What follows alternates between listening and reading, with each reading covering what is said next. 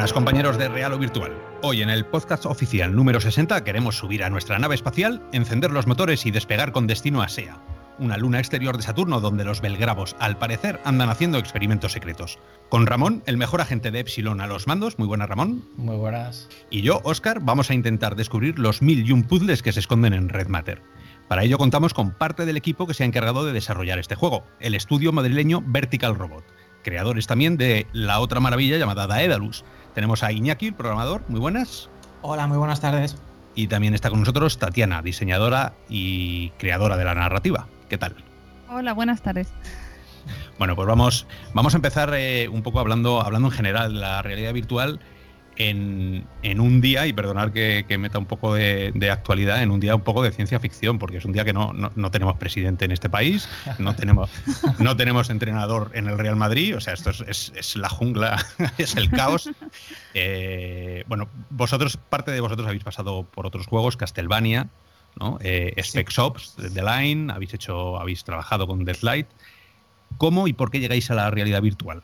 En mi caso en particular, la primera vez que la probé, eh, bueno, siempre como desarrollador te ha llamado la atención, pero ya de base cuando había pues, los míticos prototipos que hay para, pues, para que de manera didáctica los obreros se formen, simulación y tal. Y la primera vez que eh, probé uno en mis propias carnes, digamos, fue el DK1, cuando salió un compañero, cuando trabajaba en Mercury, en Mercury Steam, un compañero, Javi, se lo, pues, lo pidió en, eh, cuando estaban en Kickstarter, le llegó y lo probamos ahí varios compañeros y la verdad es que flipé bastante. Y ahí fue cuando, ahí fue un poco cuando se me plantó la semillita de la realidad virtual. Luego pasó, pasó tiempo, ¿eh? Pero bueno, digamos que ese fue mi punto de partida. ¿Y el tuyo, Diana? Pues yo creo que la primera vez que me pasó un poco igual con el DK1, aunque es cierto que hace en el noventa y tantos fui a, a Disney World y allí tenían un, centro como recreativo de Disney que tenían ya unas gafas de realidad virtual y flipé. Pero eso se me quedó ahí como, ay, ¿cómo me gustaría hacer esto algún día? Pero nunca pensé que, o sea, cuando vi el DK1 fue como, espera, espera, que esto ya está aquí, esto lo podemos tener nosotros y, y se pueden hacer cosas. Entonces, yo creo que ahí cada uno por nuestro lado tuvimos como nuestro primer encuentro con, con la, lo que se, iba a avecinar de realidad virtual.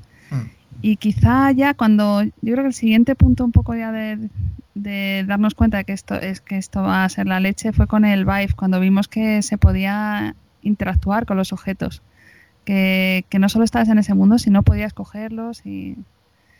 Sí, sobre todo lo que era el Vive en, concreto, todo el tracking posicional con el setup del área, los motion controllers. cuando yo probé el DK1, no me acuerdo, no me acuerdo ni qué año eran, no sé si estábamos en Castlevania 1 pero ah, obviamente no tenía tracking posicional y, el, claro, el salto es brutal ya. La primera vez que probé el Vive fue, fue como ostras. esto sí, esto sí es, esto sí que tiene potencial real, ya está aquí, esa sí que es la de ya está aquí. La escala de habitación, efectivamente, que cuando lo pruebas por primera vez es, increíble. Sí. Y entonces, bueno, probaste Vive, pero ¿cuándo fue el punto en el que, hiciste, en el que decidisteis esto es lo mío o vamos a intentarlo? ¿No? desarrollar para realidad virtual. Hmm. O sea, yo creo que estábamos ya, o sea, al final llevamos bastantes años en la industria, entonces teníamos el gusanillo de hacer algo, algo propio, algo nuestro. Y yo creo que coincidió esas ganas de montar algo con que aparecía, habíamos probado ya todos el, el, DK1, yo me acababa de comprar el DK2, fue como, ay, ¿por qué no hacemos algo de realidad virtual? Que esto, o sea, un poco por, por la diversión de investigar un nuevo medio, quizá, de, eh, estábamos ya un poco estancados todos en nuestra carrera, es como, vamos a hacer algo nuevo, algo, es un reto, esto es divertido. Yo creo que por ahí fue un poco donde tiramos. Sí, también es verdad que cuando hablamos Tatiana y yo y me contó la, idea del proyecto primigenio, digamos el pitch de, Red Matter, pero que luego fue Red Matter, es verdad que el juego también se prestaba mucho a, a, ser adaptado a realidad virtual y más después de la prueba con el Vive. En principio pensábamos eh, que fuera una cosa mixta, bueno, PC y realidad virtual, pero cuando probamos el Vive fue cuando decidimos a lo mejor, probablemente no Tatiana en ese momento, decir, vamos a hacerlo para realidad virtual y luego ya veremos si hacemos adaptación o tal, pero claro, ahora el juego está diseñado en base a las capacidades de la realidad virtual como tal, con los motion controllers, los puzzles se basan en las interacciones con los motion controllers, el room scale es muy importante en el juego también, aunque puedes jugar sentado. Entonces, eh, ese fue el, momento, ¿no? El, momento en el que dijimos, vamos a hacerlo para realidad virtual.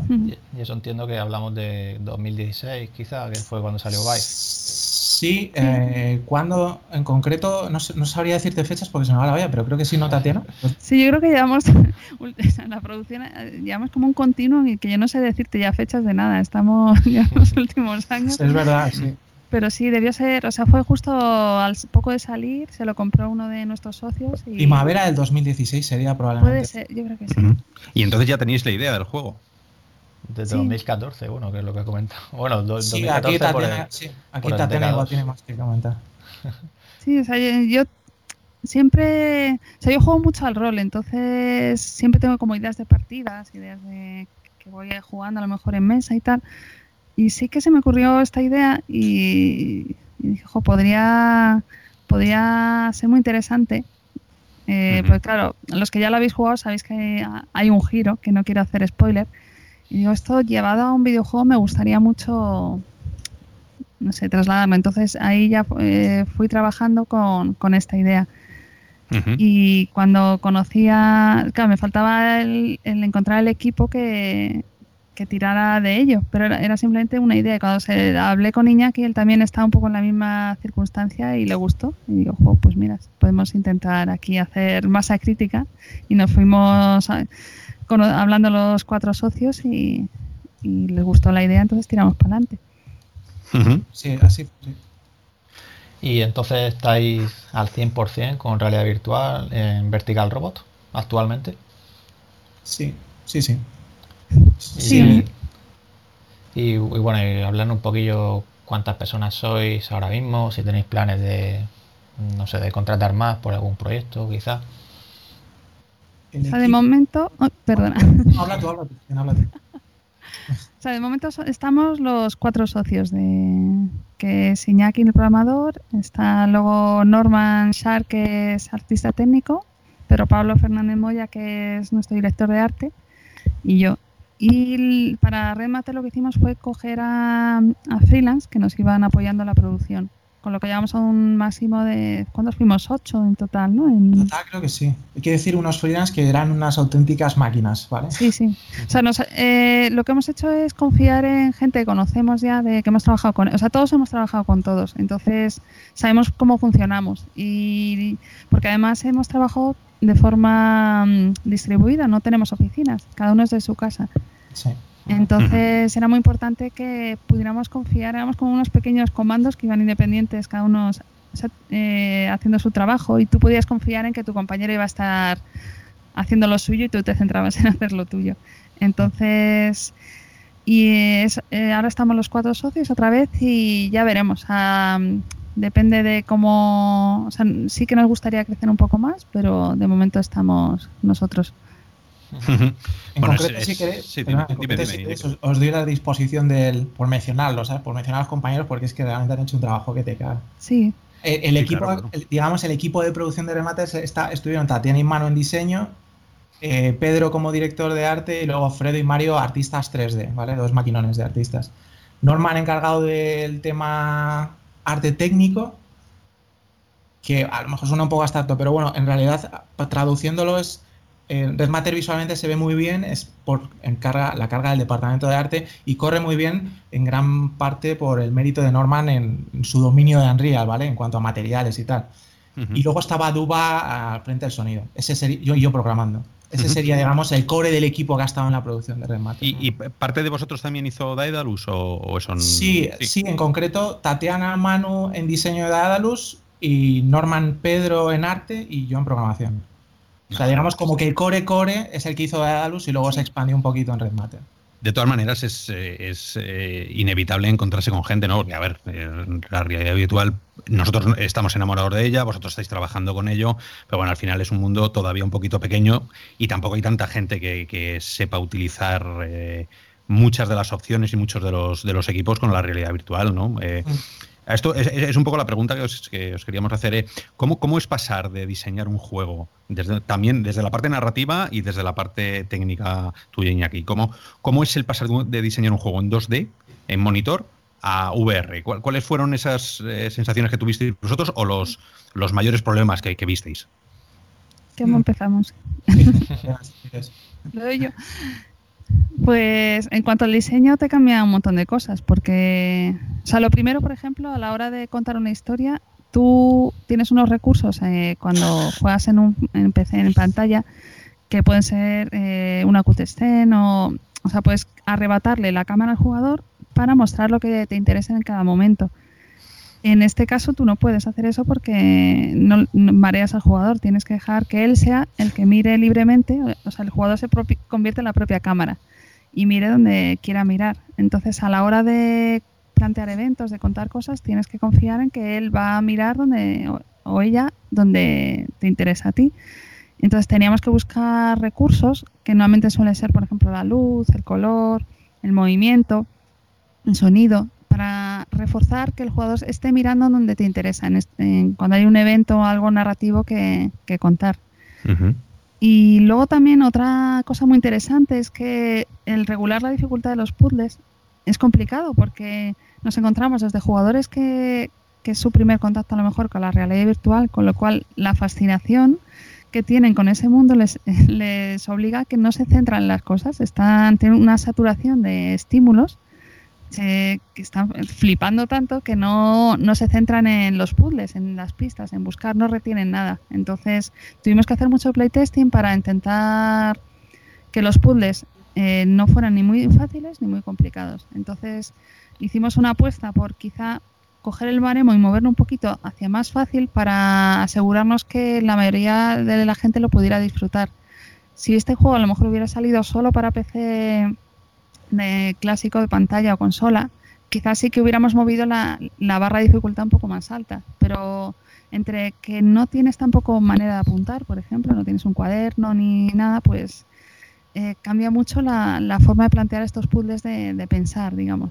Sí, bueno, en, eso tienes mucha razón. Nosotros en la, en la review que hicimos cuando nos dejasteis el juego, eh, yo estuve jugando con él, me encanta jugar a juegos de puzzles eh, en 2D y en, en VR, y, sí que noté esa, esa, esa facilidad, ¿no? Que, que, sí que la puedes achacar, pues lo que estás diciendo tú, a, esa cantidad de gente que todavía no sabe lo que es la realidad virtual, se la pone por primera vez, se pierde, se marea o, no tiene ni idea de mm. los botones, ¿no? Em, pero antes de que Iñaki nos cuente su, y ya que estás hablando de, narrativa y de realidad virtual, em, ¿para cuándo crees, desde el punto de vista narrativo, que se dará, se dará el salto de, dejar de pensar en, los primerizos, ¿no? O sea, ¿cuándo, lograremos llegar a la madurez como jugadores de la realidad virtual sin tener que enseñarme todo todas las veces cómo se le teletransporta, que, que bueno, que es, necesario, pero, pero a mí me ya llega un momento que dices, pues que en todos los juegos, o sea, empezamos a tener ya cosas muy estándar asumidas de lo que es el movimiento, lo del free locomotion, eh, sabemos ya cómo se agarran las cosas, ¿no? O sea que ¿en qué momento crees tú que podemos dar el salto a la madurez como jugadores? Pues fíjate, yo creo que ya los juegos que se empiecen a hacer ahora ya pueden dar ese salto, creo yo, porque ya, como bien dices, hay, se están empezando a definir unos estándares que la gente ya está asumiendo, como el girar también, el girar el mundo 45 grados con el stick. Entonces eso está genial porque nos permite evolucionar un poquito más y yo creo que eso, los juegos que empiecen a hacerse ahora o que estén en producción ya para salir dentro de un año, seis meses, yo creo que ya pueden, pueden ser como para la siguiente generación de jugadores. Y desde el punto de vista técnico, Iñaki. Uh, Sí, ah, bueno, no, la pregunta original creo que era 2D respecto a realidad virtual. Sí, sí, sí, sí. primero, ¿qué, problemas viste técnicos, con qué problemas te tuviste que enfrentar eh, pasando a la realidad virtual? Y, luego ya si quieres reflexionamos un poco sobre, sobre en realidad, como, en realidad, te digo, la verdad, técnicos como tal, no, la programación es muy similar. La mayor, los problemas reales están en cuanto al diseño, o de mecánicas, de desplazamiento en su momento. Lo enlazamos un poco con es lo mismo pensar o diseñar un juego hace dos años que ahora mismo si tienes que empezar, que estaba diciendo Tatena, pues igual ahora puedes ser más relajado en ese sentido. Pero la verdad es que desde el punto de vista técnico mm, no te sabría decir que no te, sabría decir que es especialmente más complicado. No, es más en cuanto a las decisiones de, de arriba de diseño, ¿sabes? O sea que, por ejemplo, no hay, no hay que tomar decisiones en, en cuanto a la calidad de las texturas, por ejemplo, las, layers, los cylindrical de, Oculus, o sea, eh, no, no, te importe meterte en, un poco en, harina, ¿sabes? Porque real o virtual al final somos todos, si no hemos diseñado, hemos desarrollado, si, o sea, que todos los que estamos aquí entendemos un poquito de... Sí, es verdad. Es verdad. además es que estabas, es lo que pasa, me estaba focalizando exclusivamente en lo que es programación de gameplay.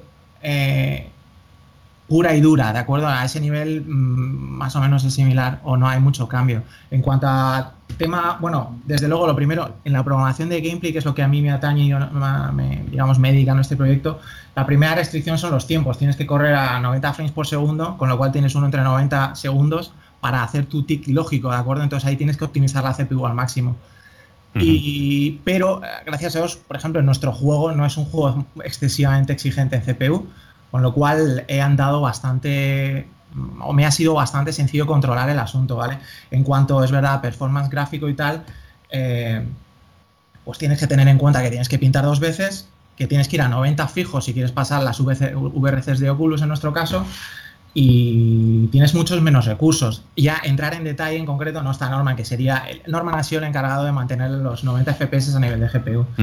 bueno, nosotros en, la prueba sí que podemos decirte que, porque nosotros siempre le pasamos luego el test, ¿sabes? El FCAT que, que tiene Nvidia un poco para saber cómo, se está, cómo está funcionando el juego y fue sorprendente porque para la calidad que le estáis dando al juego, para las texturas, para la ambientación y el, eh, todos los ambientes que tiene, ¿no? y, corría bastante decente, o sea, solo en un par de cargas hubo un poquito de, bajada, pero vamos, está a años luz de muchísimos otros juegos con mucho más renombre o con muchísimo más equipo que, son incapaces de, optimizar el juego para... Sí, el tema de las cargas, por ejemplo, sí que era un poco un punto, porque al hacerlas en tiempo real no nos molaba tener que dejar al jugador en un limbo mientras cargaba, te saca demasiado. Entonces es verdad que sí que nos la jugamos un poco estratificando el nivel en diferentes capas que vamos cargando una detrás de otra para no hacerlo todo masivo. En ese tipo de cosas sí que tienes que tener un poco más cuidado, pero igualmente tienes que tenerlas en un juego 2D. O sea que no ha sido un cambio con respecto al 2D, ¿vale? Igual sí que se nota más la caída de frenito, obviamente, la cámara. Claro, eh, luego hablaremos de, de un poco si queréis, pero, pero sí que incluso el mismo Carmack, que ya os lo contaremos eh, ahora en un rato, dijo de vosotros que, en el punto de optimización de Daedalus, que, que no sé la palabra exacta que había utilizado, pero era como frustrante no poder deciros nada, ¿no? porque estaba, muy bien, estaba muy bien optimizado. Eh, no sé si esas cosas eh, las hacéis, no, no, quiero decirlo así como si es suerte, pero, pero está todo pensadísimo, me, quiero pensar, ¿no? Sí, o sea, en el concreto caso de, bueno, en ambos casos, ¿de acuerdo? Pero bueno, hablemos de, Daedalus si quieres, pero igualmente aplicable a Red Matter, se definió un pipeline por parte de Arte, de, digamos, eh, es como hacer una especie de, de test, de, digamos, pusear la tecnología al máximo, ver qué características pueden llevar los materiales y en base a eso se construye todo el arte, se desarrolla todo el arte, ¿vale? El departamento de arte es autónomo en ese sentido y ha sido el encargado de eso. Entonces, no es casual, sino que es buscado. además, en el caso concreto de Daedalus, obviamente luego hablaremos de cómo salió Daedalus, pero ah, uno de los puntos fuertes era reforzar el tema visual. La locomoción es la, base, pero desde luego el tema visual fue buscado. a usear al tope la tecnología móvil.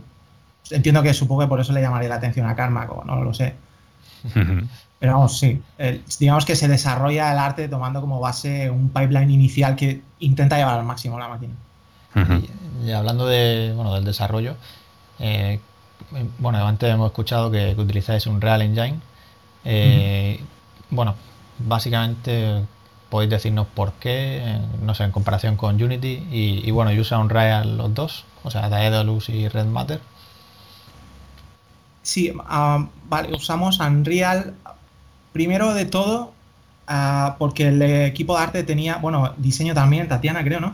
Sí. Tenían más experiencia, bueno, tenían experiencia únicamente en Unreal, ya de punto base de partida. Yo es verdad que había estado en Unity los dos últimos años, pero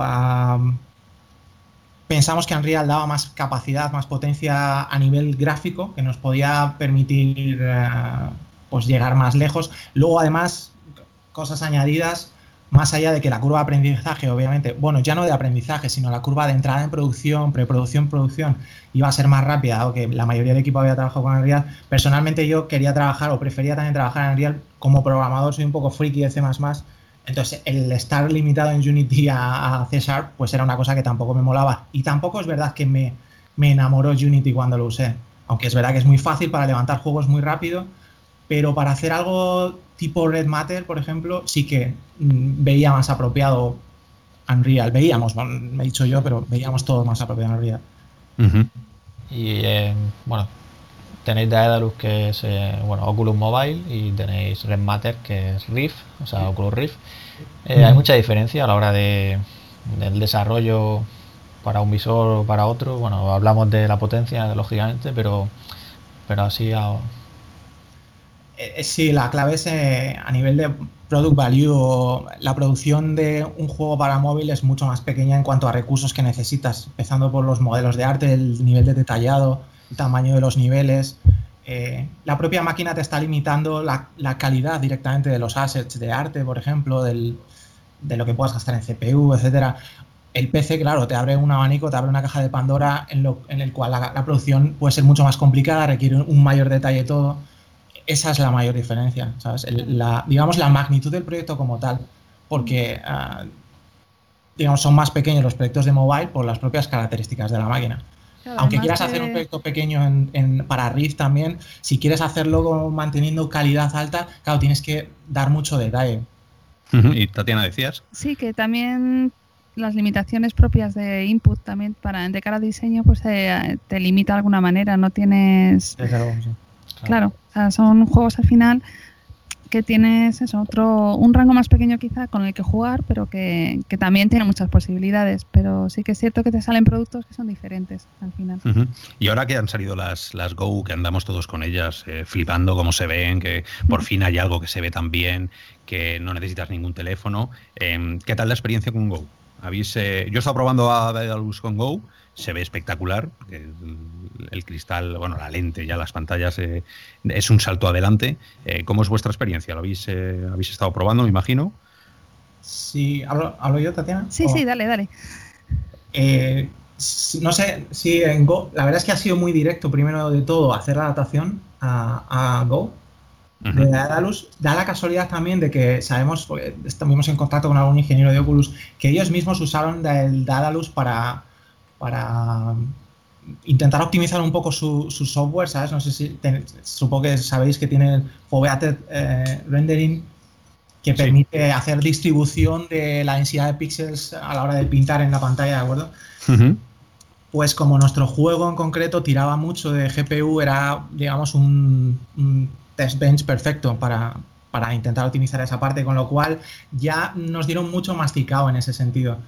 Y el setting que tiene de, gráficos es el que tiene en GRVR a partir del S8, que no sé en qué móvil lo jugaríais, pero sí que se nota, o sea, aunque el, digamos el chip que lleva el Go es del S7, toda la, digamos, la optimización que han metido Oculus después nos permite poner las settings gráficas a nivel de S8.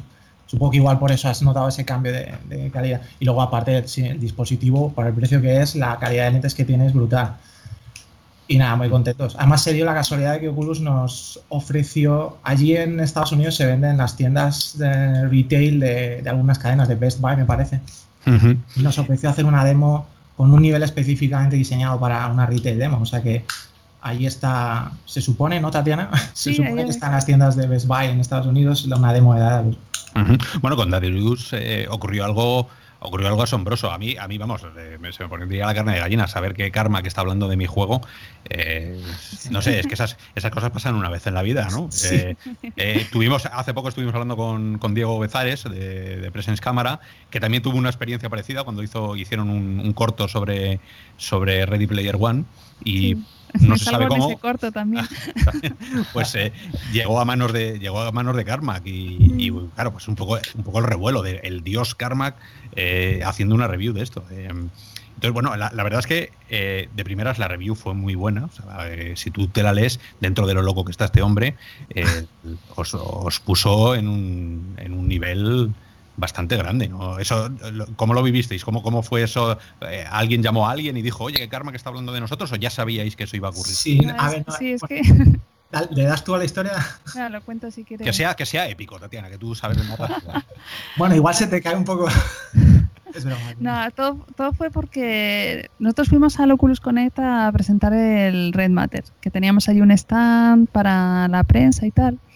Y sabíamos que iba a estar Karma, que en unas sesiones en las que tú ibas con tu juego de ayer VR, se lo enseñabas y te daba feedback en directo. Era todo sin guion, o sea, llegabas, se lo dabas y delante de todo el mundo te da feedback, con lo, lo, que solía resultar en, pues empieza a sacarle fallos al juego y te pone ahí, te saca los colores delante de todos los demás. además, un momento, Pero eh, recuerdo que Norman, que obviamente Norman, como está detrás de todo el tema de rendering de, de, de Alus, bromeaba, habíamos bromeado varias veces con joder, si nos hiciera Karma alguna review, tal, no sé qué. Él sabía que en la Oculus Connect iba a estar él, ¿sabes? Eh, haciendo reviews, con lo cual él fue un poco el que promovió eso y, lo que estaba diciendo Tatiana, ¿sabes? Que lo que nos esperábamos era que nos pusiera caldo hay que tenerlos bien puestos para enfrentarse con eso, porque si te sale bien, como os ha salido a vosotros, estupendo, porque claro, imagínate que le, sales de allí llorando, porque, este hombre, este hombre sabe muchísimo, ¿no? O sea, todos, ¿hicisteis algún tipo de, mejora con, lo que él os dijo? Porque os, os, contó un montón de cosas, desde cómo renderizar el texto, ¿no? Que, que, lo estabais haciendo de una, de una manera y él proponía otra distinta.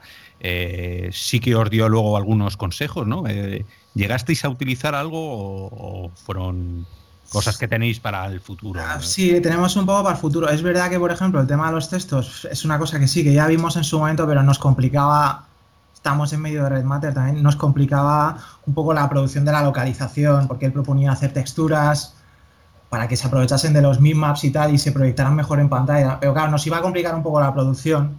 Eh, lo hemos utilizado para, ahora hace poco, me parece que, ¿cuándo ha sido Tatiana? ¿Hoy o ayer se ha puesto a la venta el, el Mi VR, que es como la versión del Go en China. Sí, en China, sí, sí, lo sabemos. Sí. Pues eh, para la localización del texto chino, que son como dibujos, sí que hemos usado ese consejo de Karma, por ejemplo. Eh, hasta aquí es, creo que respondió la pregunta, ¿no? no tenía mucha más historia. Bueno, a esto, a esto, Tatiana, le meteremos un poco de música por debajo, ¿sabes? Un par de explosiones, o sea que parece que, vender bien que habéis estado con que habéis estado con Karma que, em, claro es que la, o sea, la anécdota porque o sea, al final terminaba con o sea, nosotros fuimos allí se lo enseñamos y cuando se puso a jugar vimos que se quedó callado.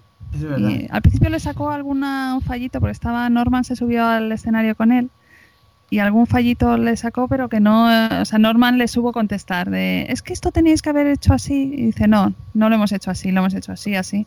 Y ya fue como, uh, cuidado. ¿quién, sube, a hablar? Porque claro, cuando te hace la review tiene que subir uno, ¿no? ¿Quién sube a hablar tal? Y Norman, no, yo no, nosotros tampoco. Norman, ¿quién ha apuntado en la lista para analizar? Ha sido tu beca, sube.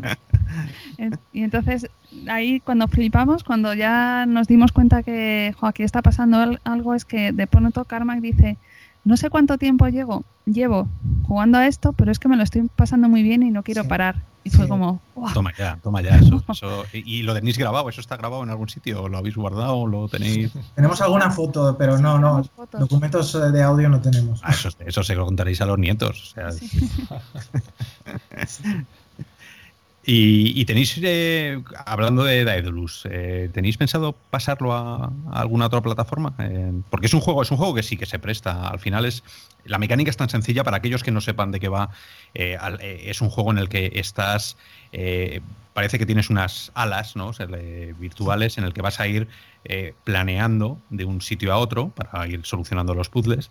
Mm, no parece un juego que sea muy difícil de portar a, otras plataformas. No sé si lo, tenéis pensado o se queda ahí en, en, en GRVR y, Go.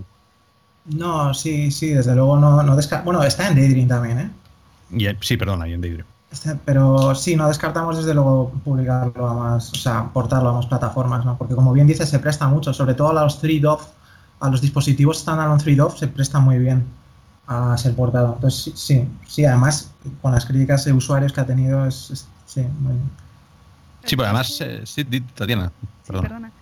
Que al final, o sea, el juego es que lo hicimos en muy poco tiempo. O sea, creemos que, que queremos invertir más para darle más vida a este proyecto que ha, sido como una sorpresa, pues lo hicimos con mucho cariño, pero muy rápido. Entonces, eh, lo hicimos en tres meses, ¿no? En total. Sí, la parte larga mía, sí, en, realidad salió, surgió, no, sé si lo has contado alguna vez, surgió de un prototipo de locomoción para Red Matter, en, realidad. O sea, estábamos, estábamos ya desarrollando Red Matter y, y surgió de un prototipo de locomoción que hicimos Mm, es verdad que no encajaba muy bien, ¿no, Tatiana? Porque a nivel de diseño metía muchas restricciones para producir los niveles. Iba a ser un poco complicado encajarlo en el tipo de juego que es Red Matter, pero. Y, más allá, además, yo siempre que he estado intentando contener al máximo la posibilidad de que se abra una caja de Pandora de bugs para luego volverme loco, ¿sabes? Pero eh, es verdad que recuerdo que Norman y Pedro lo dieron a probar a, pues, a gente que pasaba por casa y tal, y todo el consenso era que molaba un montón el sistema de locomoción. Y hablamos entre los cuatro y dijimos, ¿por qué no hacemos un pequeño juego que esté basado en el sistema de locomoción? Es por eso que Daedalus es un poco como es, ¿no? ¿Y, cuál es? Sí, sí, no paro de cortaros, pero...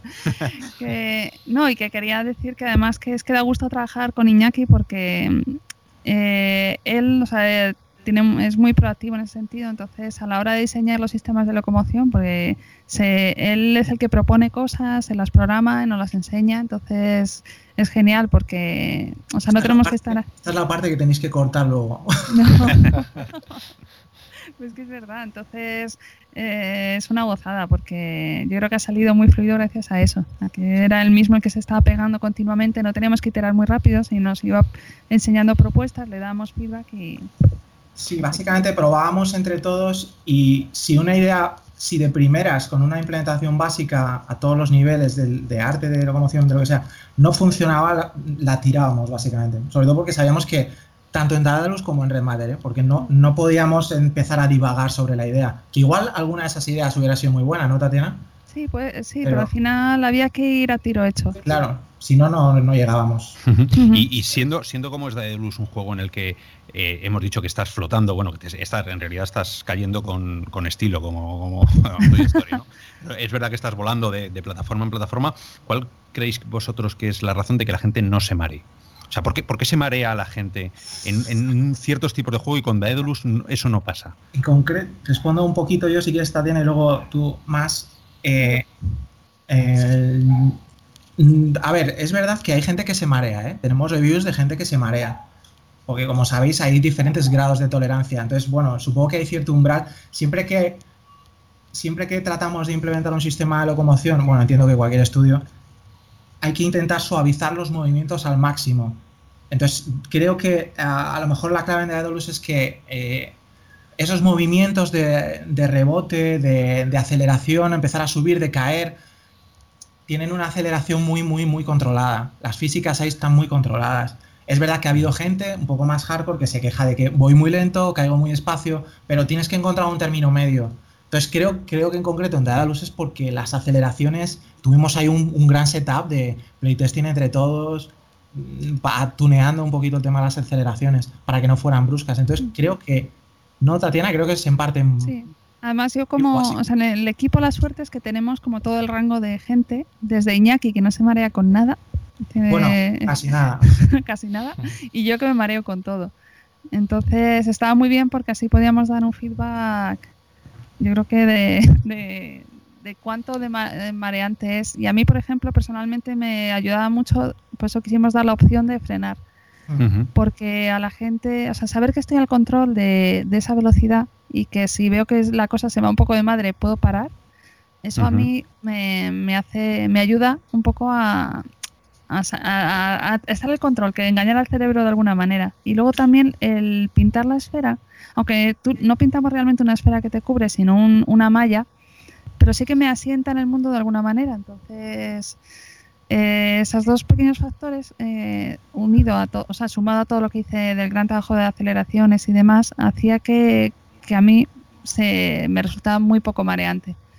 O sea que estamos, creéis vosotros que estamos aprendiendo ya el tema del movimiento. Luego lo haremos de, del free locomotion y toda la movida que siempre pasa en todos los juegos que a veces salen.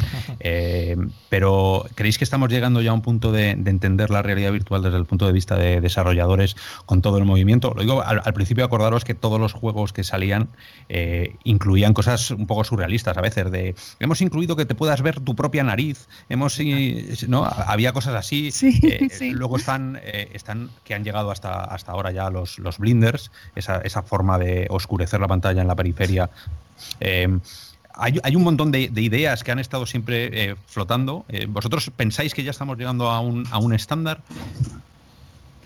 O sea, yo creo que están pasando dos cosas en paralelo. Lo primero, que la gente se está acostumbrando, que al principio se decía que al, mm, al mareo no te acostumbrabas, a la realidad virtual no te acostumbrabas. Y yo creo que sí que los jugadores que cuanto más juegan, más se, están acostumbrando. Pero tú eres, la, excepción entonces, Tatiana. No, va a acabar de decir que tú te sigues mareando. no, no, o sea, me, me, mareaba mucho más antes. O sea, antes en el juego, por ejemplo, tenemos una cámara libre para, para movernos por el mapa cuando, pues si quieres ir a un puzzle determinado o algo así. Y antes era incapaz, iba despacito tenemos y ya que nos, nos puso un botón para acelerar, ahora ya voy a toda leche, ¿eh? con eso ya no me mareo. Digamos que eso es la terapia de choque, ¿no? Para, superar el motion sickness, ponte esa cámara. Entonces yo creo que, que, sí que te... Claro, en cierto grado, habrá gente que, que no, a lo mejor, pues claro, aquí cada uno somos un mundo. Pero sí que creo que se están... O sea, por ejemplo, de los blinders sí que es algo que, que a la gente que se marea mucho nos ayuda, porque el movimiento de la periferia sí que se, si van las cosas muy rápidas o muy cerca de tu cara, sí que te marean más. Entonces eso sí que ayuda un montón y yo creo que es de, eh, las cosas que, que pueden funcionar mejor para y luego al final está es ofrecer opciones. Yo creo que más que un estándar ahora mismo estamos en el momento de darles todas las opciones que puedas a los jugadores para que ellos ya decidan cuál es la mejor para ellos. Sí, ese, es nuestro, siempre ha sido nuestro guion, ¿no? Eh, cada vez que hacemos una review y, no hay, y vemos que no hay algunas opciones normales, eh, bueno, sabemos lo que van a decir, sabemos lo que va a decir el público, no ya nosotros como, como reviewers, porque estamos tan acostumbrados a, jugar ya esto, que yo creo que ya poca gente se marea, pero sí sabemos o entrevemos que, uy, esto se va, que ahora hablaremos también de, Red Matter y, las primeras las primeras conversaciones que pudo haber en Reddit, ¿no? Y, ese primer pronto que tiene la gente así, que, saca su mal genio cuando, cuando lo ven. Pero, pero bueno. Eh, y, antes de, de saltar a Red Matter, que antes Tatiana ha dicho que, bueno, que tenéis intención de, ampliar Daedalus.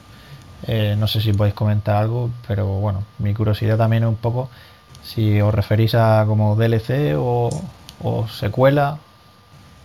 O sea, realmente no. Como estamos todavía con la. digamos. Eh, la resaca, eso, de, de, Red Matter, no nos hemos sentado, estamos descansando un poco también porque ha sido un fin de producción brutal entonces, no nos hemos, no os puedo decir nada porque no tenemos nada pensado decidido. Sí que nos gustaría, o sea, es donde creemos que sería lo más inteligente para continuar, teniendo ese, sabiendo que hay una base de usuarios que están encantados con el juego y que nos han pedido más contenido. Creemos que es lo, lógico, pero eh, todavía no nos hemos planteado si exactamente cómo, pero sí nos gustaría. Pero vamos, perfectamente pueden ser a lo mejor ambas cosas, ¿sabes? Primero un contenido de DLC o, y luego una secuela. No descartamos nada, desde luego. Vale, vale.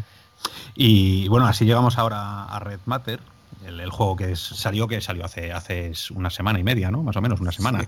Dos semanas hace hoy, creo. Dos semanas ya. O una semana y media, sí, no sé. Sí, sí bueno, pues eh, yo la primera pregunta que me hice cuando me llegó el juego es ¿quién de vosotros es el friki que le gusta la ciencia ficción y sobre todo toda la movida de la antigua Unión Soviética? Porque es, eh, o sea, es un recurso que te tiene que gustar mucho, porque eso no viene así como así. Pero es que viene de familia, Tatiana te explica ahora. no, a mí es que me gusta, o sea, yo soy muy fan de la ciencia ficción y me flipa la Guerra Fría. O sea, creo que es una, es una época me encantan todas las historias que pasan en esa, esa época, creo que tiene mucha, mucha chicha que no se ha explotado casi. En el cine hay mucho, pero en videojuegos hay muy poquito. Entonces, cuando empezamos con la idea de, de Red Matter, queríamos hacer un juego de ciencia ficción y claro, faltaba... O sea, queríamos tener la, destacar un poquito más sobre los demás, porque juegos de ciencia ficción hay muchísimos, pero siendo independientes tienes que mm, confiar un poco en, en tener en que seas un poquito especial para resaltar en una tienda que está inundada de juegos con producciones enormes, con muchos más millones que tú. Y entonces vimos que era parte, o sea, sumaba de las dos maneras, de crear un contenido que no existía con una estética que llama mucho la atención, porque toda la los carteles de soviéticos de la carrera espacial son una pasada, todos son muy potentes de la imagen que dan. y, esa forma que se nos ve un poco más. Y luego ya aparte, como decía aquí ya, pero sí que es cierto que mi abuela, por eso me llamo Tatiana, ella era de Letonia, pero le, eh, vivió en la Unión Soviética, entonces siempre como que me ha, me ha fascinado de alguna manera toda cómo, cómo sería la vida allí, cómo, cómo viviría esa gente, porque mi abuela contaba historias y con la gente lo pasaba muy mal, cómo... Entonces todo ese rollo de la paranoia, los espías, la Guerra Fría, a mí siempre me ha gustado mucho. Hombre, la verdad es que da, muchísimo, muchísimo juego, nunca mejor dicho. a mí, bueno, referencias que, son un poco indirectas, pero sí que están flotando. Eh, a mí me vino a la cabeza de Dick, ¿no? Porque era, estás en un mundo o estás en una luna que no conoces, que tienes que descubrir un montón de cosas, eh, algo que ha pasado, que, bueno, pues, eh, a base de, esos pequeños puzzles que, solíamos jugar todos en esos juegos. Eh, luego, están, está sobrevolando también Solaris, está en Isla Flem, para mí está sobrevolando también en la llegada a la luna, ¿no? De Reed Bradbury, o sea, a Marte, perdona, con crónicas marcianas, esos mundos que no, no, no, no están dentro de, nada que puedas eh, dar por hecho, porque siempre te, sorprende de alguna manera, ¿no? Entonces, eh, no sé, es, la verdad es que esto ya quizá personal, que como me tocó a mí además hacer la review, porque en cuanto salió el juego dije, esta la quiero yo.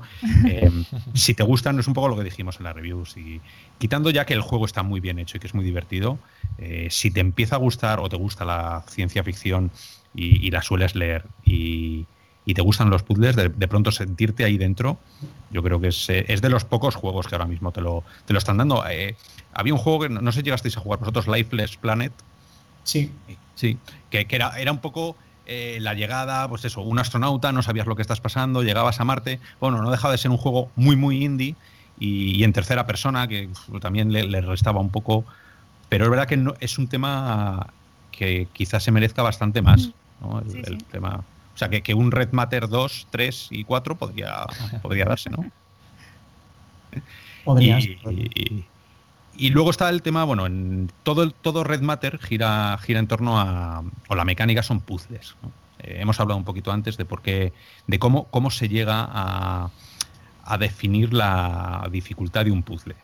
¿no? Em, no sé si vosotros, em, si os ocurrió en algún momento pensar en, distintas dificultades eh, en, algún slider o algo, algún, algún posicionamiento de lo quiero más difícil o lo quiero más fácil, o, dijisteis, bueno, tiramos por el camino de en medio, eh, el que sepa jugar a los puzzles, eh, que a lo mejor lo ve un poco más evidente, y el que no, por lo menos le ayudamos. No sé, ¿llegasteis a tener esta, esta discusión de dónde colocar la dificultad del puzzle? O sea, sí que tomamos una decisión de dónde ponerla, pero no pusimos varios digamos, valores de dificultad, más que nada por eh, una vez más por el tiempo de producción. O sea, obviamente nos hubiera gustado y como tantísimas otras cosas que, que, se han quedado en el tintero, pero al final eh, teníamos la financiación que había, el tiempo y éramos muy poquitos. Entonces hay veces que tienes que sacrificar, hacer sacrificios para que con lo que tengas llegues lo mejor posible. Y ahí dijimos, pues no podemos hacer más, entonces vamos a, a ponerlo donde creamos que va a gustar a más gente y tomar esa. hacer eh, Al final es una apuesta.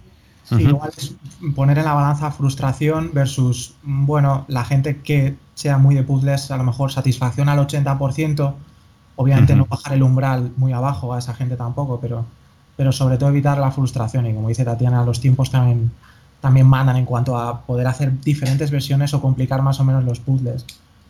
Claro, A, mí, a, mí, me hubiera gustado poder tener, haber tenido esa opción, pero quizá para el futuro, ya con todo lo aprendido, podamos ahorrarnos tiempo de I más D, digamos, y sí que invertirlo en, meter Hombre, esto desde, desde, un punto de vista de usuario, y esto es de usuario tal cual, eh, a mí sí que me. A mí y a mucha otra gente nos, nos gusta más tipo Mist, ¿sabes? Tipo Mist, tipo de Witness, meterte en la cama diciendo me cago en el fuego, es imposible. o sea, lo, han hecho para, para frustrarme directamente y darme una semana y decir, si en una semana no me lo paso, entro en la web, me cago en el desarrollador y pregunto cómo se hace.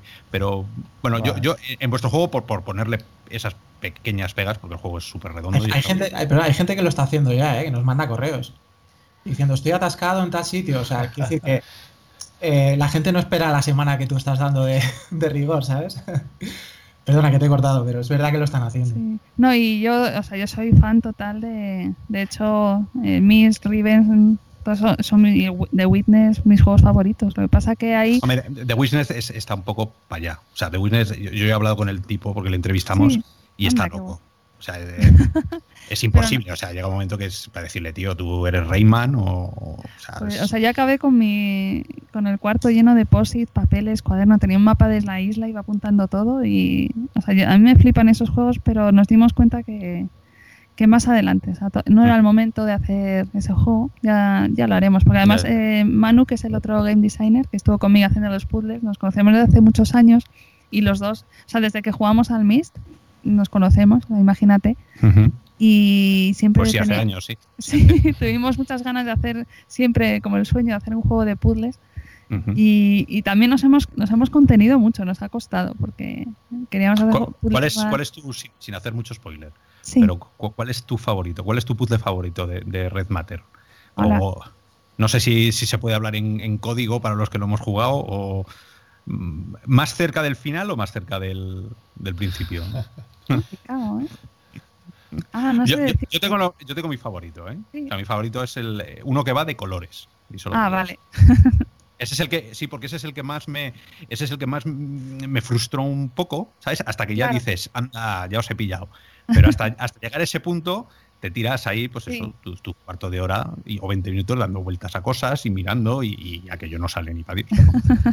sí, al final eh, hicimos siempre, nosotros trabajamos haciendo una, una, estimación de la dificultad de cada puzzle y digamos que ese puzzle, el de los colores, era el pico de dificultad más alto del juego. A partir de ahí queríamos que fuera todo ya más rodado, que no te entretuviera.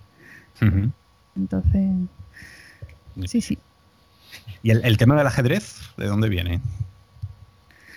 Pues es que nos queríamos meter una, un hilo conductor a la historia y nos gustó mucho esa, esa metáfora. Entonces, poquito a poco fue hilándose. digamos, no apareció al principio del todo la narrativa, sino que fue cuando estábamos ya con todo montado a alto nivel en, en el juego.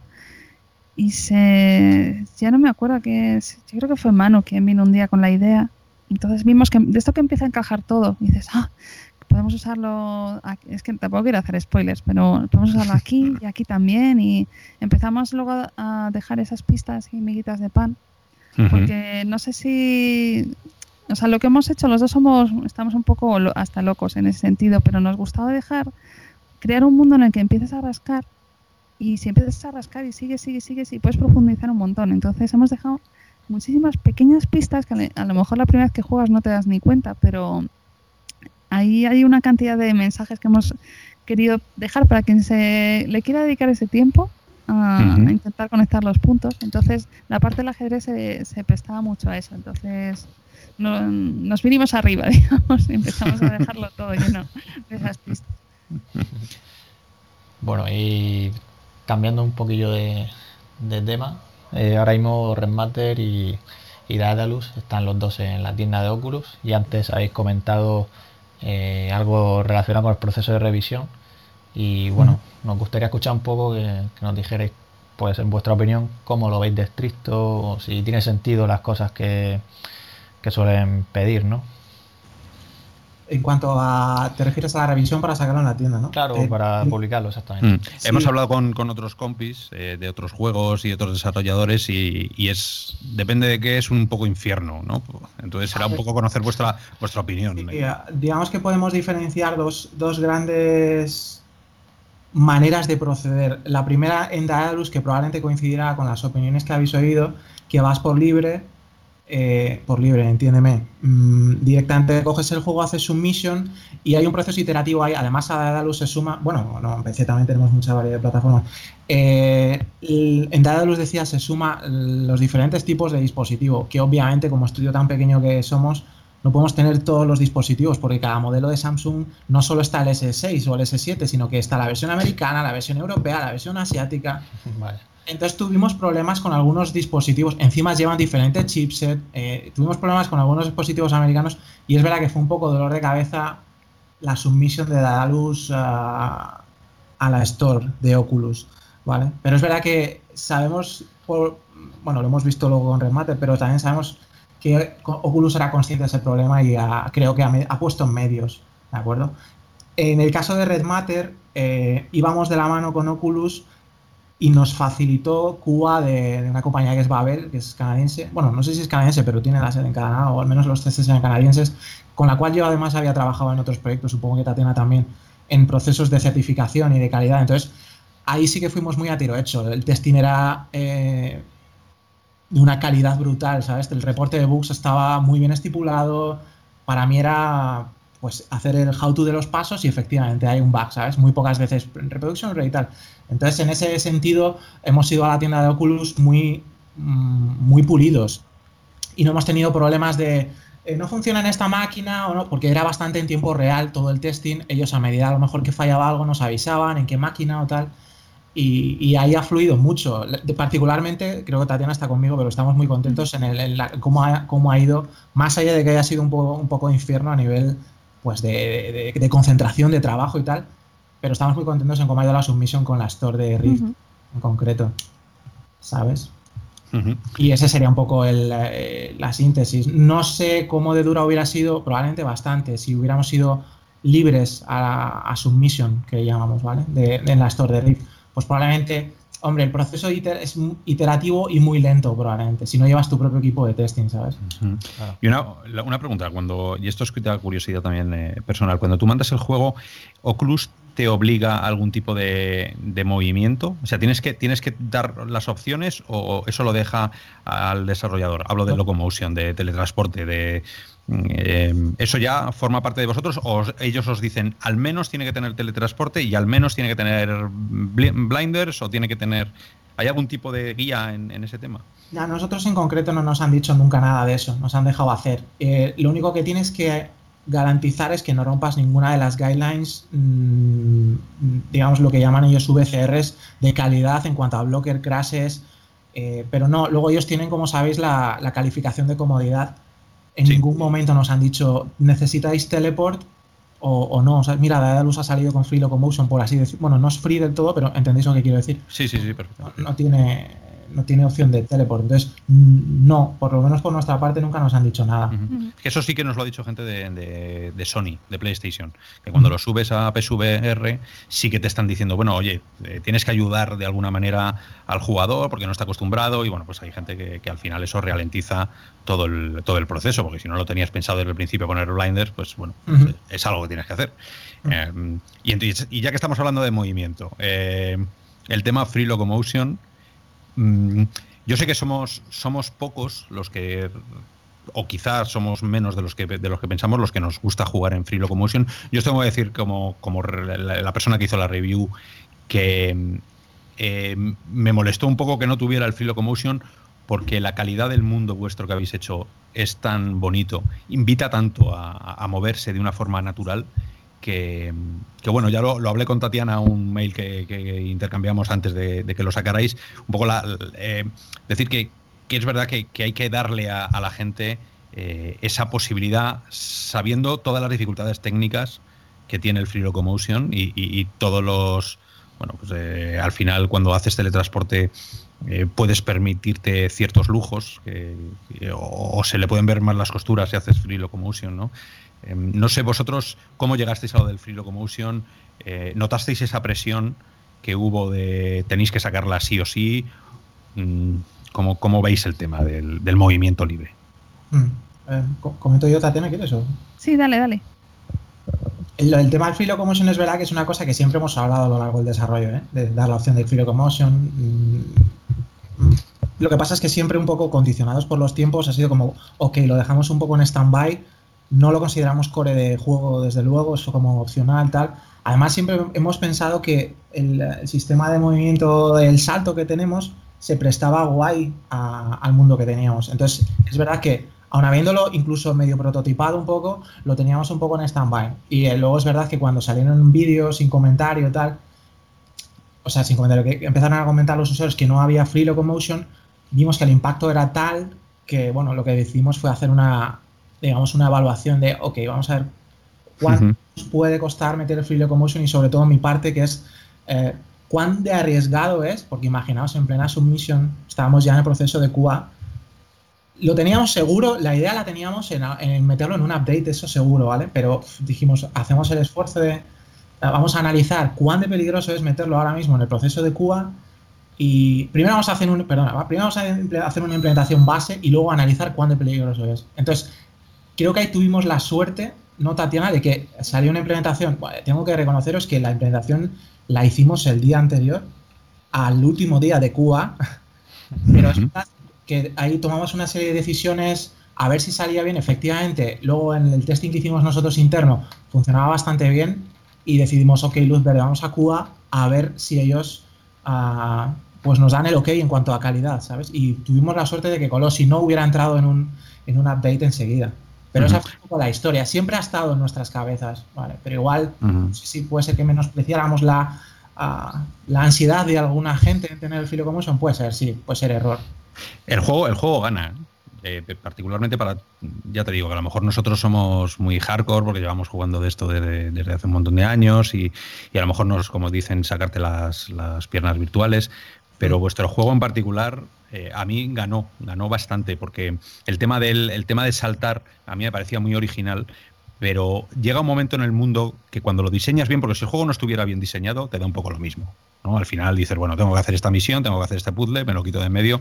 Pero cuando el mundo que habéis hecho está tan bien hecho, invita, es tan inmersivo, sí que invita a, tomárselo con calma, andar donde tú quieras, y el salto eh, te da un poco de. Eh, como que yo perdía enseguida la paciencia, ¿no? O sea, yo quería ir allí y prefería ir andando eh, o teletransporte que el salto, que el salto te genera mucha inmersión pero ahí, luego a lo largo del juego dices, joder, es que tengo, tengo ansiedad por llegar ahí ya, quiero, quiero abrir esa puerta, quiero hacer el...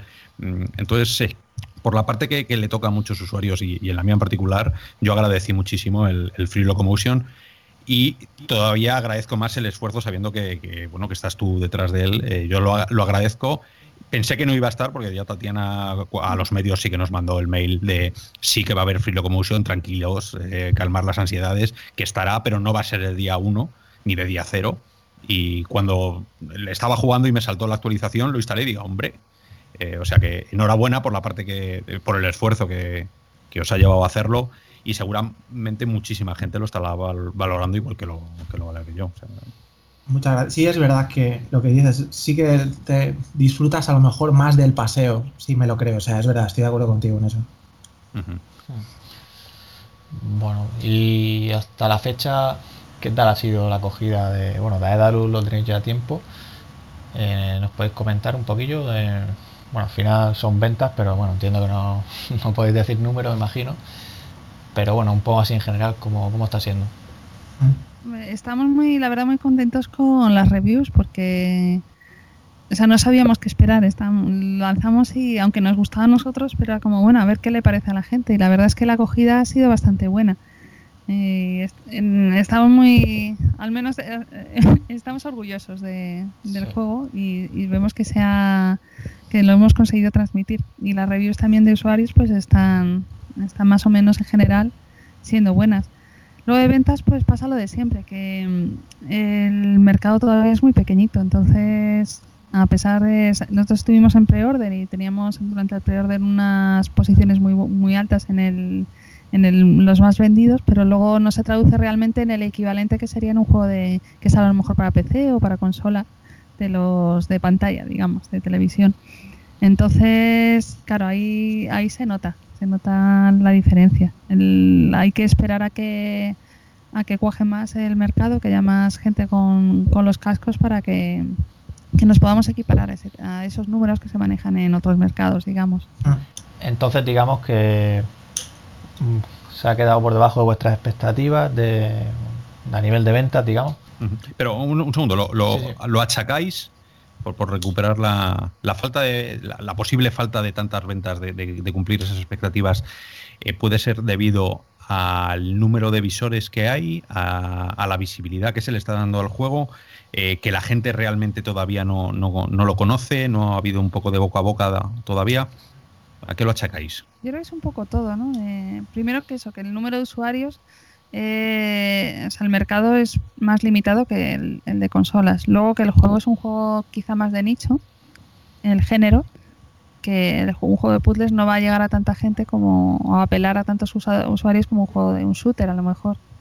Más luego la visibilidad, pues claro, somos pequeñitos, no tenemos una máquina de marketing detrás grande, entonces nos movemos pues lo que pueden hacer los indies y eso unido a la tienda pues que ahí dependemos de Oculus que nos den ellos visibilidad. O sea, son como muchos factores que confiamos en que a lo largo del tiempo con el boca a boca pues sí que, que pueda ir creciendo.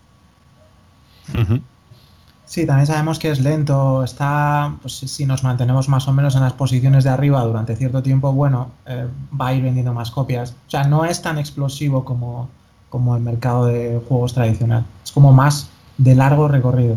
No, no, sí, eso está claro.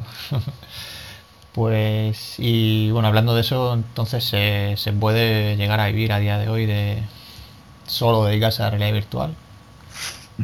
Pregunta trampa. Bueno, es que no sé, enfocarlo como, como que, o sea, no hace falta que digáis, sí. ¿Es rentable, o quizá la, pregunta, ¿es rentable hacer un juego para realidad virtual actualmente? Solo centrándose en realidad virtual. Yo creo que tienes que o bien hacer juegos pequeños con equipos pequeños, o quizá ir, si vas a un juego más grande, buscar financiación. Sí, tienes que ser muy rentable, muy, perdona, muy eficiente. Rentable, obviamente, tienes que ser muy eficiente equipo pequeño y dar la máxima calidad posible. La, pregunta en cuanto a ¿puedes sobrevivir haciendo realidad virtual? de hecho, nosotros estamos sobreviviendo de momento. Ah, o sea, que poderse se puede, pero hay que pelearlo, es verdad que hay que pelearlo. Mm. Está el mercado todavía en ciernes. al final es eso, nosotros es que yo creo que todos en el equipo nos, nos gusta mucho lo que hacemos, entonces, o sea, yo creo que para hacer videojuegos, tanto de realidad virtual como los de consola, PC, o sea, no tienes que soñar como me voy a hacer rico con esto, sino disfrutar un poco del viaje de, pues ahora hemos conseguido nuestra empresa, estamos trabajando haciendo lo que nos gusta sin tener jefes. Entonces, ah, peleamos mucho, sufrimos mucho, pero yo creo que estamos disfrutando un montón el viaje. O sea que el tema el tema de las eh, el tema de las ayudas que muchas veces las hemos las hemos hablado con, con gente vosotros eh, ¿Creéis que sería necesario que en España eh, alguien, no sé, por parte del Estado, empezara ya a dar ayudas para, que la gente pudiera hacer sus aplicaciones en, virtual sin tener que echar mano de, empresas americanas o de, otro tipo de, financiación? Mm, nosotros preferimos más que ayudas públicas, o sea, que sí que nos gustaría que hubiera inversores o gente que confiara en las tecnologías aquí en España, un publisher español o alguien que invirtiera. Eso yo creo que nosotros al, menos eh, como venimos de los juegos de, de PC, consola, etcétera, estamos acostumbrados mucho a la relación de publisher. Entonces es lo que nos gusta, la relación que nos gustaría tener con alguien que pone el dinero, más que depender de estar con las subvenciones, luego el papeleo que conlleva, etcétera. O sea, al menos yo personalmente no no me gusta depender de eso. Y si hay ayudas del Estado, sí que me gustaría que fueran más de, enfocadas al tipo de deducciones fiscales, ayudas a, emprendedores, a, a, lo mejor la cuota autónoma que sea más baja. Ese tipo de ayudas yo creo que, que fomentarían mucho más el, desarrollo. No sé cómo lo ves tú, Iñaki. Sí, estoy un poco de acuerdo contigo. Eh, bueno, más allá de que obviamente una ayuda siempre viene bien, ¿no? Pero yo también estoy más soy más proclive a enfocarlo por el hecho de cúrrate una buena demo, enséñala, busca, cúrrate la financiación, ¿sabes? Puedes tener mayor o menos suerte, pero bueno, teniendo eso, luego si vienen ayudas adicionales, pues está muy bien. Bueno, yo, yo al final hablaba de equipararlo un poco al todo el toda la competencia que hay en otros ámbitos, ¿no? Porque el cine la tiene, en música también la tiene, eh, el arte en general sí que tiene estas ayudas, no son demasiadas, eso a lo mejor cambia en el futuro, pero sí que en la realidad virtual es, todo como muy opaco, ¿no? O sea, no hay. De hecho, seguramente que, mucha gente todavía desconozca lo que, lo que es dentro de dentro de todo el, entramado de, Hacienda, de quien da al final las ayudas de las comunidades autónomas, ¿no? Eh, falta bastante por educar, por divulgar, eh, no sé, pero, pero sí que desde nuestro punto de vista, desde lo virtual sí que creemos que debería haber debería haber equipararse de alguna manera. Tiene, hay, que, hay que dejar que los chavales empiecen a, programar en, VR, ¿no? Al final siempre sale un karma, que al final siempre sale alguien eh, así, pero sí, claro, si no les ayudas, eh, bueno, pues eso es, es complicado, ¿no? Sí, por descontado, sí. sí, Entonces, alentaréis a aquellos estudios que estén pensando, bueno, que a lo mejor hay estudios que estén con juegos tradicionales, ¿no? O sea, les animaréis a dar el salto, a probar como habéis hecho vosotros. Tatiana, ¿quieres que respondes tú o yo? Pues ahí, pues fíjate, ahora estamos en un momento quizá de impasse, de eh, cuando empezamos nosotros pertenecemos quizá a una primera o segunda ola de empresas que están haciendo juegos. Ahora estamos quizá esperando, todos los inversores, los publishers están a la expectativa de a ver si despega ya la realidad virtual o no. Entonces, yo les diría que esperaran un poco a que salga el Santa Cruz, el Oculus Go, se, se afiance y entonces ver, ver un poco hacia dónde va todo esto. o, lo tienen, o lo tienen muy claro, si lo tienen muy claro, como fue nuestro caso, ¿sabes? Desde luego creo que si te si, si, vas a la realidad virtual no, no puedes ir a medias, no puedes, bueno, voy a hacer un juego con soporte también para la realidad virtual. Creo que el juego tiene que estar dedicado a la realidad virtual, porque si no, prácticamente no vas a tener mm, visibilidad en realidad virtual, pero bueno, te puede ir muy bien en uh tradicional, ¿sabes? Pero si quieres meterte en realidad virtual, tienes que tener la idea clara y meterte al 100% en la realidad virtual. Si quieres ahora mismo tener un, cierto éxito, me refiero, ¿sabes? O sea, entonces, ahí, perdona, simplemente, como has dicho eso, me ha venido a la mente Fallout 4 o Skyrim VR, ¿no? Que son juegos al final que, que son adaptaciones, ¿no? Que mm. no, sí que es verdad que le meten luego los controladores de movimiento y tal, pero, pero al final no deja de ser el juego que era eso lo que te metes dentro, ¿no? o sea, quiero decir, los usuarios al final también piden eso, o sea, los usuarios de los que estamos ahora mismo, ¿no? Sí, desde luego, pero el ejemplo que me has puesto, por ejemplo, obviamente me estás hablando de un gigante. Claro, en el ejemplo, o sea, a la pregunta obviamente la estoy respondiendo en el caso de, un estudio indie que no va a depender exclusivamente. Piensa, piensa cuánto les ha costado hacer Skyrim ¿Y cuánto les ha costado hacer el port VR? Pues no mucho, pero es que el, el product value de Skyrim es brutal, lo han amortizado, ¿sabes? Entonces, eh, mm. si es una empresa que está, si una empresa indie, obviamente no es comparable a, un port que pueda hacer una empresa eh, super triple A, ¿sabes? y, poniéndonos un momento en el futuro, ya que estamos hablando de, visores, eh, ¿qué os hubiera gustado hacer, tanto en Daedalus como en Red Matter, que no hayáis podido hacer? ¿Dónde estaban? ¿Os habéis encontrado con los límites del equipo para las ideas que teníais? O dicho de otra manera, si llegara el visor perfecto, ¿cómo sería Red Matter en ese, en ese visor perfecto? ¿Qué, os habréis dejado por eso? Si quieres, empiezo por lo primero que se me viene a la cabeza. Tracking de ojos, por ejemplo, nos permitiría poder orientar mejor los eventos, ¿sabes? Saber dónde está mirando el usuario exactamente para, para saber si lanzar o no algo, un aviso, una voz o un personaje o un, algo que sale, ¿sabes? Poder tener exactamente el punto de dónde está mirando el jugador, eso sería algo que nos abriría una caja de Pandora interesante. Es verdad que lo puedes más o menos controlar actualmente con la vista de la cámara, pero bueno, eh, tu cambio de visión es amplio. Y luego es verdad que cuando estábamos prototipando al principio el movimiento, eh, el hecho de independizar dónde está mirando tu cuerpo y tu cuello también puede dar bastante juego.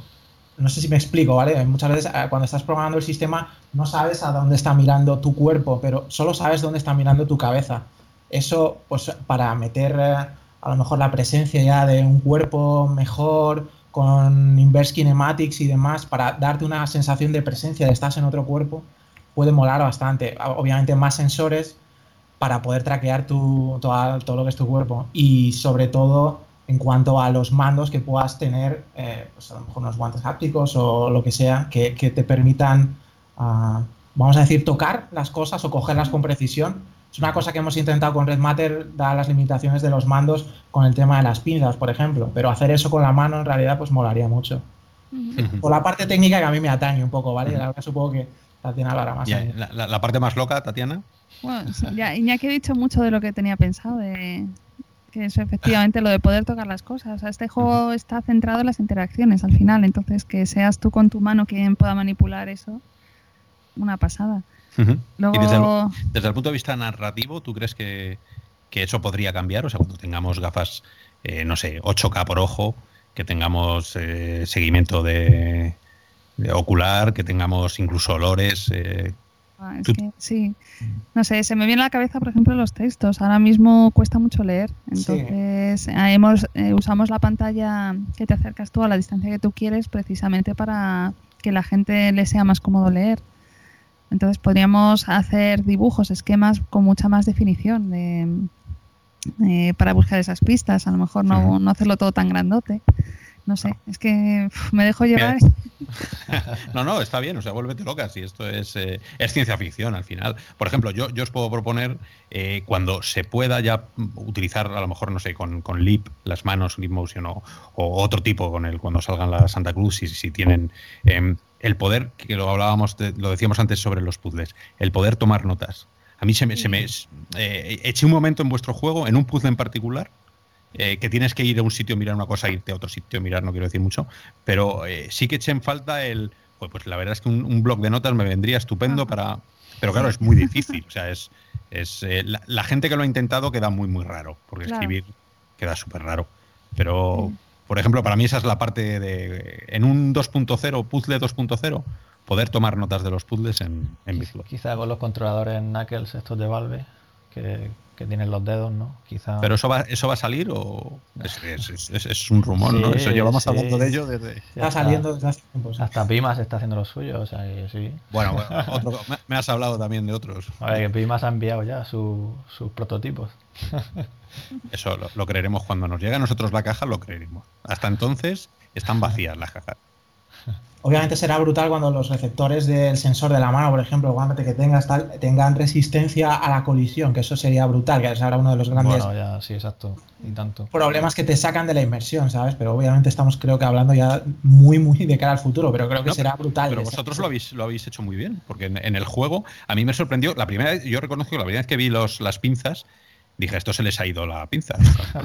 pero luego cuando es verdad que coges el, coges el mando, eh, estás salvando esa, eh, esa imposibilidad. Es imposible que tú puedas sentirlo con las manos, con lo cual estás utilizando unas pinzas. Genial, o sea, es una idea estupenda porque te mete ya dentro de, del concepto. Que... Sí, era un poco la manera de intentar salvar este obstáculo de que estamos hablando. Y luego también las, el feedback háptico que te dábamos de, vibraciones o intentar simular la resistencia o fuerza que puede hacer un objeto cuando interaccionas con él. Es verdad que hicimos bastante hincapié en eso. No, eso está muy bien. Hay otros juegos, yo recuerdo cuando jugábamos al Wilson Hart, que eran tus manos, eh, quedaba muy raro porque tú sigues teniendo tu sigues teniendo el mando en las manos y querías coger un vaso y no sé, sabes, eh, ahí, vosotros lo habéis salvado estupendamente y seguramente es algo que muchísima otra gente debería pensar, que no pasa nada por ponerle eh, unos utensilios a la gente en las manos. Ya, ya tendremos el Deep Motion cuando llegue o ese tipo de, tracking de, dedos, ¿no?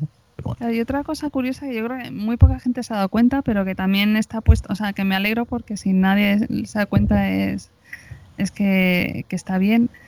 Y es que si os fijáis, el personaje principal, o sea, realmente no tiene género. O sea, es porque a mí me, al jugar al Wilson Hart me pasaba que yo veía mis brazos peludos ahí y se me, creaba una disonancia que en, en, algunos juegos puede estar bien, o sea, no me parece mal que se use, pero en el nuestro, donde queríamos potenciar la presencia, se te sacaba un poco de ese mundo si metíamos unas manos que tú notabas que no eran las tuyas. Entonces, por eso, aparte de meter los guantes, cualquier referencia a la gente Epsilon siempre, o sea, nunca va con un género asociado, sino que para que seas tú quien está allí.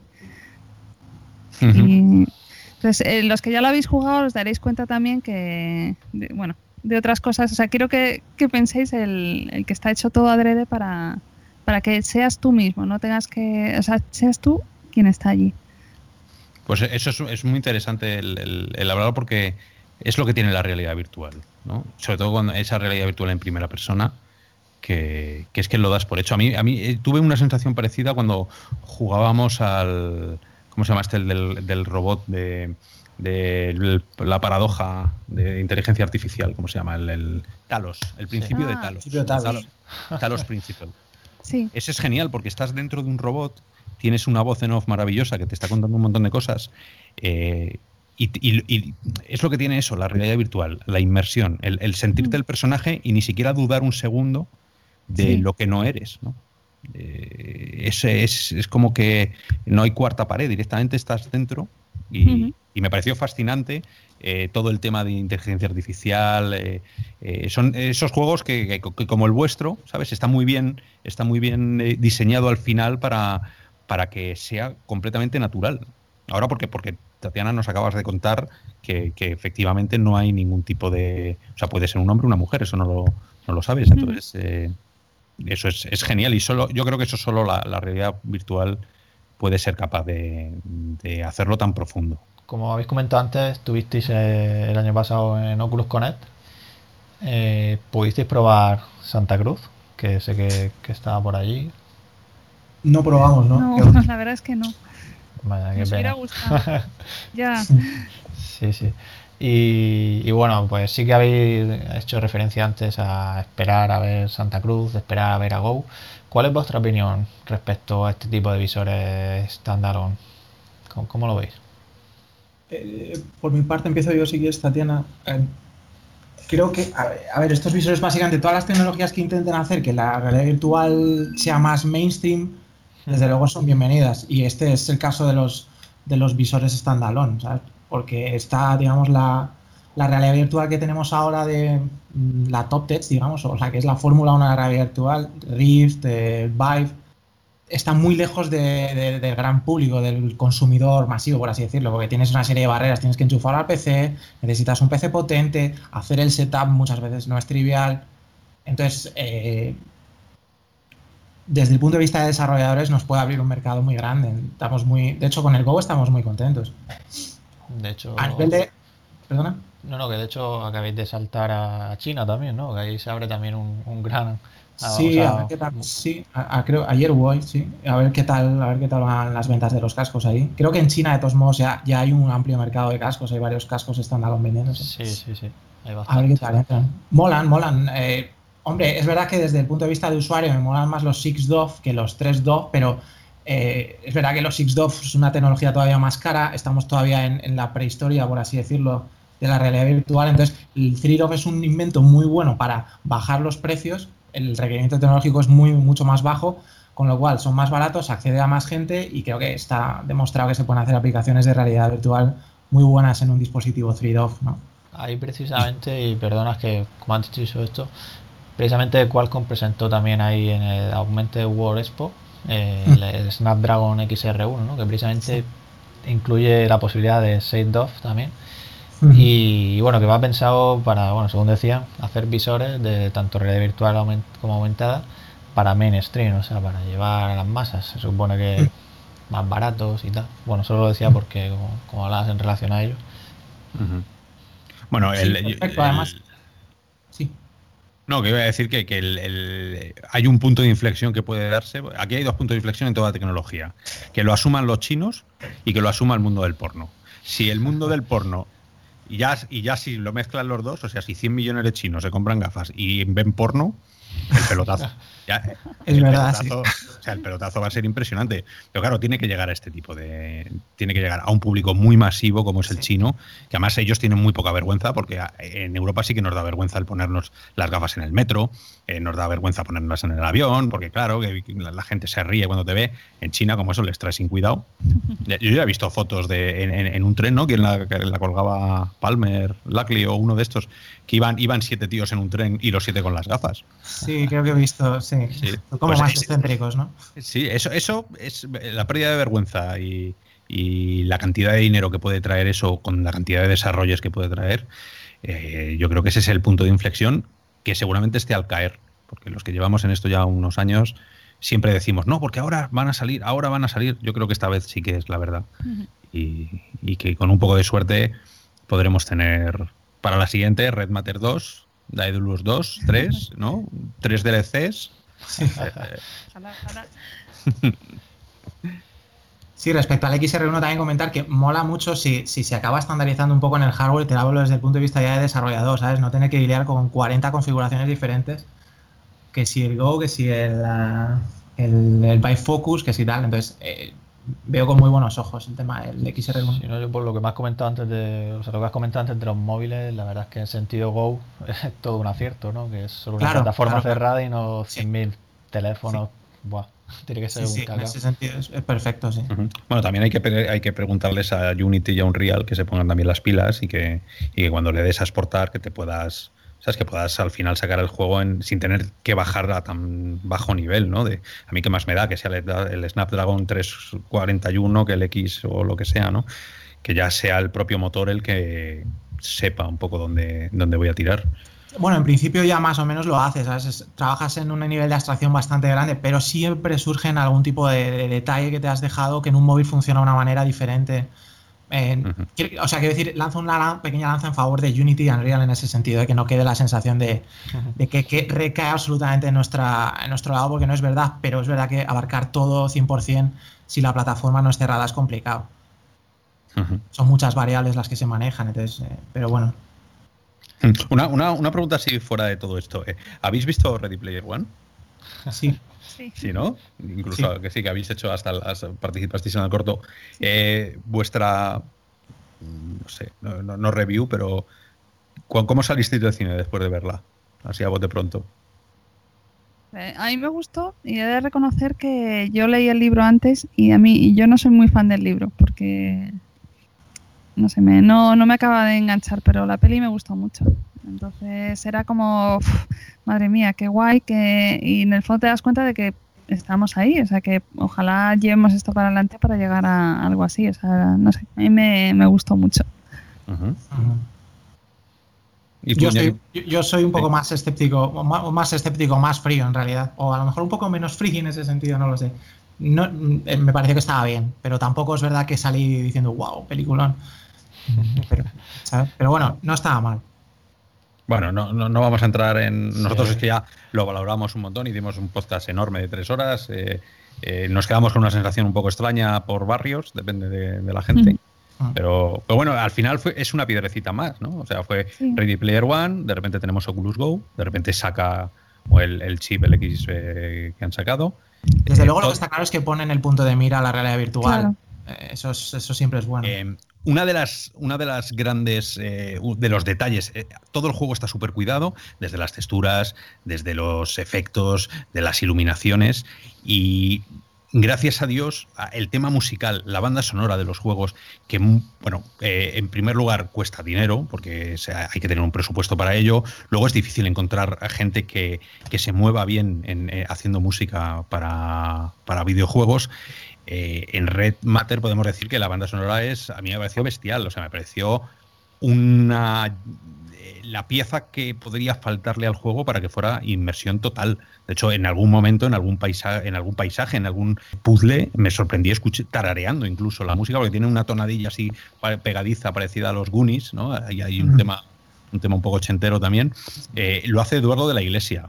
Eh, de primeras, enhorabuena, Eduardo, porque es una pedazo de banda sonora. ¿Cómo llegasteis a contactar con él? ¿Cómo fue el proceso de la creación de la banda sonora? Pues Eduardo lo conocemos también de... Yo no he trabajado directamente con él, pero sí compañeros, porque él lleva un mogollón de años trabajando en, la industria española de videojuegos, entonces le con- ha, hecho juegos para, desde Piro Studios, en Alvirago, ¿no? Freedom Factory, no sé, ha, ha tocado un montón de, de estudios españoles. Nos llegó su referencia y eh, entonces eh, es que tuvimos clarísimo que había que contar con él. Nos hizo primero para Dedalus la, las melodías, que son una pasada porque captó enseguida la esencia del juego y contamos con él para Red Matter. Entonces, al principio en Red Matter, como tenía que tener mucha inmersión, dudábamos si tendría sentido que hubiera una música que te acompañara.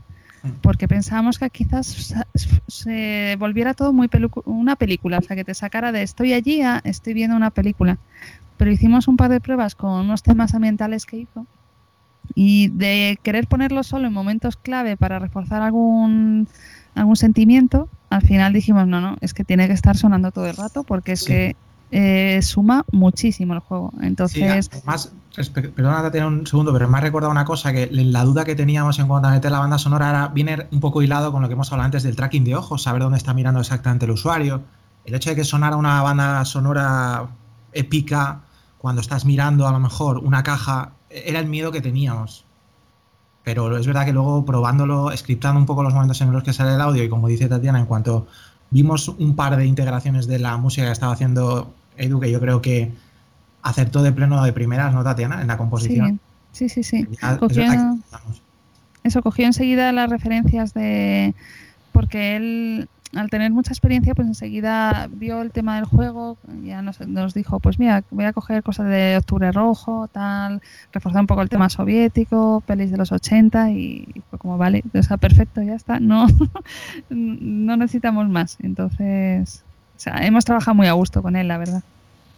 Pues eso se nota en cada secuencia del juego. Así que eh, sabéis que siempre hay una casilla que dice desmarcar música para no escucharla. Yo, yo, esa ni siquiera la habría puesto en este juego. O sea, habría obligado a la gente a escuchar la música, quisieran o no. Eh, así os lo digo. Ya preguntaros qué, esperáis para este año como, como Vertical Robot. ¿Vender más? Eh, muchas ventas. no, Tatiana, muchas ventas. Y descansar un poquito, que estamos muertos. Pero no, sí mucha, o sea, descansar y coger energía para los siguientes proyectos, ya sea más cosas de Daedalus o lo que sea, está por venir, pero... Y nada, ¿hay algo que queráis comentar aparte de todo lo que se ha dicho? Bueno, agradecer al equipo que, ha trabajado con nosotros en Red Matter, que se han dejado la piel todo. Bueno, pues eh, muchísimas gracias a los dos por, haber estado con nosotros. Eh, antes de haber estado con nosotros, haber hecho ese pedazo de juego. O sea, eh, técnicamente es una maravilla narrativamente, pues también eh, es de puzzles. ¿Qué, más se le puede pedir a un juego que va del espacio que encima sea de puzzles? Eh, entonces, eh, bueno, pues yo, yo, creo que muchísima gente, si no lo ha jugado la gente, debería, debería darle una, una posibilidad. ¿Vosotros habéis pensado, y ya para terminar la última pregunta, ¿habéis pensado hacer alguna demo? ¿O, o este juego no es de demo?